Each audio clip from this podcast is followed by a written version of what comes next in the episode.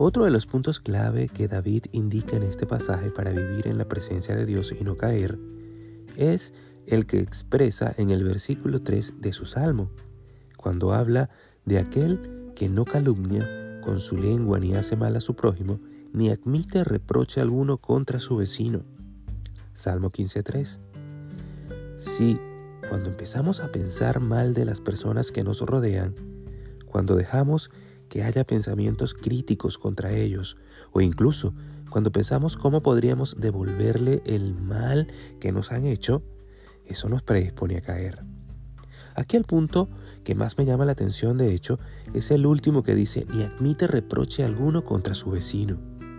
¿No te ha pasado el estar hablando con amigos y que de repente una persona externa se convierte en el tema principal de la conversación y no precisamente para bien? En estos momentos es fácil dejarse llevar por la corriente y asentir o incluso participar compartiendo detalles o comentarios que añaden más leña al fuego. Sé que no es fácil ser el que interrumpa una conversación así, pero piensa en esto, si de repente el sujeto de la conversación fuese tu esposo o alguno de tus hijos o de tus padres, te quedarías tranquilamente en la conversación.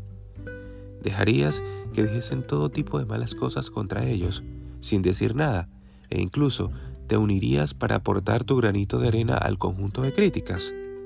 Seguramente no. Así que eres llamado a ser de bendición para todas las personas. Tienes la responsabilidad de apartarte de toda forma de mal, incluidas las malas conversaciones. Recuerda lo que dice 1 Corintios 15:33. Te invito a buscarlo. La crítica, la acusación y las murmuraciones son siempre un fruto de las tinieblas y tenemos que ser firmes para apartarnos de ellas por completo. Es tan precioso el caminar siempre en honra y respeto hacia los demás. Así que yo te animo a que te unas hoy a mí en este deseo de apartarte de toda forma de mal, sobre todo en tus palabras. Además, piénsalo, ¿no te gustaría estar rodeado de personas que sean íntegras y que sabes que no van a soportar el que alguien pueda hablar mal de ti? ¿No sería eso un ejemplo de integridad y de pureza en sus vidas? Así que sé tú esa persona a partir del día de hoy. Que tengan un maravilloso día, que Dios los guarde y los bendiga.